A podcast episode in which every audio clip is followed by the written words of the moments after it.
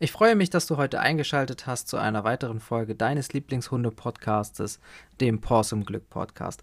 In diesem Podcast lade ich dich ein, mehr zum Thema faires, positives und bedürfnisorientiertes Hundetraining zu erfahren. Mein Name ist Danny von Porsum Glück und ich wünsche dir viel Spaß mit der heutigen Podcast-Folge. Schön, dass du heute wieder eingeschaltet hast. In der heutigen Folge möchte ich mit dir über das Phänomen sprechen, warum Hunde wenn wir mit denen in der Hundeschule sind, auf einem Platz, warum sie dann besonders gut lernen können oder zumindest in unseren Augen vermeintlich gut lernen können und sobald wir den Platz verlassen, nichts mehr funktioniert. Und das ist total erstaunlich, weil es kommt immer, immer häufiger wieder vor, dass äh, mir Leute sagen, naja, wenn ich mit dem in der Hundeschule bin, ähm, der Hund hat immer Spaß und das funktioniert auch immer und also der ist ja, der hat auch richtig Bock da drauf, ne? Und das ist so, egal was ich will, der hat da, der macht das und das funktioniert auch super. Aber wenn ich dann mit dem zu Hause bin, dann geht auf einmal gar nichts mehr. Und dann denke ich mir immer so, ja, aber wieso kann er das denn jetzt nicht, ne? Also auf dem Platz, der hat das doch 1A gemacht. Das hat super funktioniert, fast schon streberhaft. Und zu Hause funktioniert gar nichts mehr. Und das ist relativ leicht zu erklären, wenn wir uns einmal vorstellen, beziehungsweise einmal vor Augen führen, wie unsere Hunde lernen. Und Hunde lernen kontextbezogen. Das heißt, ganz simpel, du fährst mit deinem Hund zur Hundeschule, steigst aus dem Auto, gehst auf den Platz, der ist dann vielleicht auch noch eingezäunt, ähm, es warten andere Hunde da, dann gibt es vielleicht noch den einen oder anderen Busch, äh, der immer dasteht, ne? eine ne Wasserstelle und du gehst mit deinem Hund auf deinen Platz an der Leine und wartest quasi, bis die Stunde beginnt. So. Dann macht ihr was und dein Hund sagt, na okay, ne, dann mache ich halt Sitz. Frauchen oder Herrchen freut sich, ne, ich kriege meine Belohnung dafür, kann vielleicht ein bisschen spielen, kriege einen Keks, wie auch immer. Und dann fährst du am Ende der Stunde mit deinem Hund wieder nach Hause und möchtest mit ihm genau das gleiche im Garten wieder durchführen. Nur jetzt passiert beim Hund halt folgendes. Der Hund sagt, warte mal. Also erstens ist das hier nicht eingezäunt. Da sind auch keine anderen Hunde und dieser Baum, der sonst immer da war, der ist jetzt auch nicht da. Also warum soll ich denn jetzt in dem Fall beispielsweise Sitz machen? Weil ich habe ja gelernt, ich soll immer Sitz machen, wenn Zaun, andere Hunde, Baum, ne? Und das haben wir unserem Hund halt auch super beigebracht. Jetzt ist es natürlich so, dass wir sagen, naja, der Hund soll das ja nicht nur immer auf dem Platz zeigen, das Verhalten, sondern gewisse Sachen wollen wir ja auch einfach haben im, im Alltag. Also wenn wir mit unserem Hund unterwegs sind, wenn wir irgendwo spazieren sind, ähm, oder sei es jetzt im, im Café, im Restaurant, je nachdem, was du mit deinem Hund machst. Und dann wäre es ja schon schön, wenn der Hund auch das gelernte Verhalten, warum wir ja auch meistens in die Hundeschule gehen, dass er das zeigen kann. Und dafür ist es halt wichtig, dass wir mit unserem Hund halt auch überlegen, wie wir das Training aufbauen. Also Hundeschule bzw. Trainingsplatz ist ein super Anfang, weil du hast einfach, du hast eine geschützte, du hast einen geschützten Raum. Ne? Meistens sind auch noch andere Leute da, das heißt äh, auch soziale Interaktion. Du kannst halt auch extrem viel üben.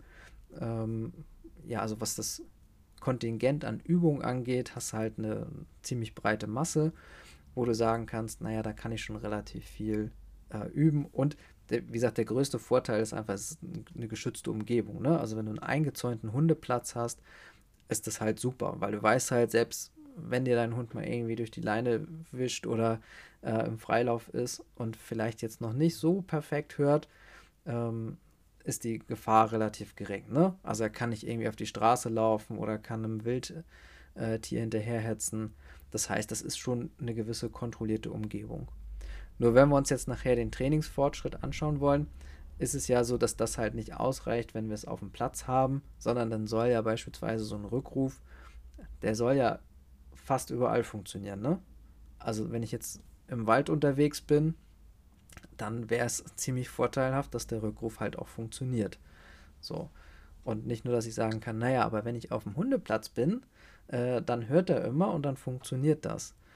Und dafür ist es halt notwendig, dass wir das gewünschte Verhalten bzw. die Übung auch in unterschiedlichsten Situationen durchführen. Das heißt, nicht nur auf dem Hundeplatz, wenn du auf dem Hundeplatz durch bist, dann machst du es einmal zu Hause, du machst es draußen und immer Schritt für Schritt in verschiedenen Situationen.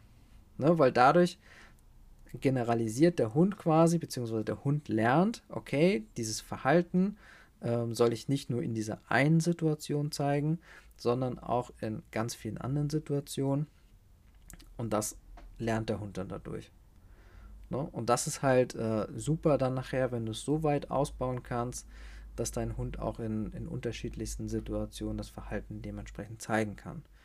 Und das ist ja das Gleiche, auch wenn wir, wenn dieser klassische Spruch kommt, ähm, da bin ich wieder beim Thema unangeleinter Hund, und ähm, dann die Aussage bekommt, ja, ja, der tut nichts. Ja, das mag ja auch auf dem Platz vielleicht sein, auf dem Hundeplatz. Da ist es ja aber auch wieder so, es ist der Kontext, der das Ganze dann macht. Das heißt, dein Hund lernt das in diesem Kontext und meistens wird ja auf dem Platz wird ja nicht nur ein Hund laufen gelassen, sondern das ist ja eine kontrollierte Umgebung. Das heißt, meistens hast du ja, also du weißt, dass die Hunde sich miteinander vertragen. Ähm, das hast du vorher geprüft, beziehungsweise dann in der Hundeschule äh, wurde es geprüft. Und dann weißt du halt auch oder kannst dir relativ sicher sein, da passiert nichts. Das ist aber was anderes, als wenn du jetzt draußen unterwegs bist, deinen Hund frei laufen lässt, ähm, weil dein Hund dann halt sagt, ey, warte mal, ne? Wir sind jetzt hier irgendwie nicht gerade auf dem Platz und das ist dann eher eine, eine Bedrohung für deinen Hund an der Stelle. Und ähm, das ist halt super spannend, wenn man sich das ganz häufig anschaut. Und das siehst du aber auch, wenn du mit deinem Hund beispielsweise zu Hause was trainierst. Also ich mache das ganz häufig auch, dass ich mit unseren Hunden im, im Garten trainiere. Halt auch wieder, ne? Wir haben Rasen, wir haben da den Schuppen, wir haben da das und das. Und der Hund oder unser Hund kann das super. Ne, du denkst dir, boah, richtig geil, wir können gleich den nächsten Schritt machen, wir können da weitergehen im Training, das funktioniert 1A. Ähm, ja, sobald du quasi wieder reingehst, ist das schon wieder so, funktioniert nicht. So. Und dann kannst du immer hinterfragen, okay, habe ich vielleicht beim Training was falsch gemacht? Habe ich das vielleicht auch falsch aufgebaut, das Training? Ähm, muss ich da nochmal einen Schritt zurückgehen? Oder sind da vielleicht auch andere Gründe, gerade so wie halt der Kontext dann? Ne?